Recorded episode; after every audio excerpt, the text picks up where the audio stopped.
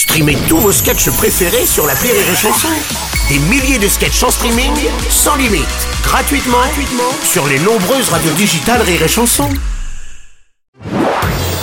Marceau refait l'info sur Rire et Chanson. On va parler à présent de la fin de la tempête Gérard qui a traversé le pays avec des rafales jusqu'à 160 km heure. Plus de 90 000 foyers ont été privés d'électricité. Météo Oh France putain.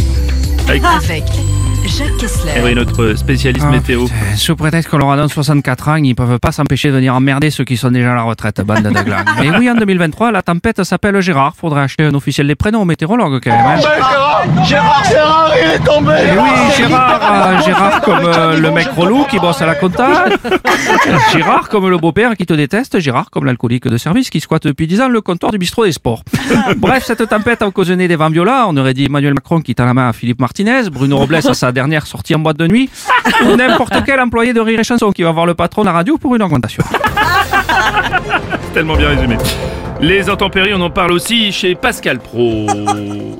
Bienvenue à l'heure des pros.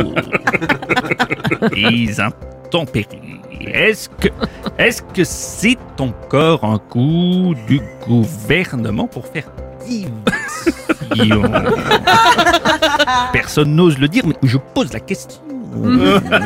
Ces coupures de courant du haut vent, est-ce pas simplement l'État qui vaudrait économiser un peu plus d'énergie C'est le service public, le média de service public ne le dit pas. C'est la malhonnêteté journalistique.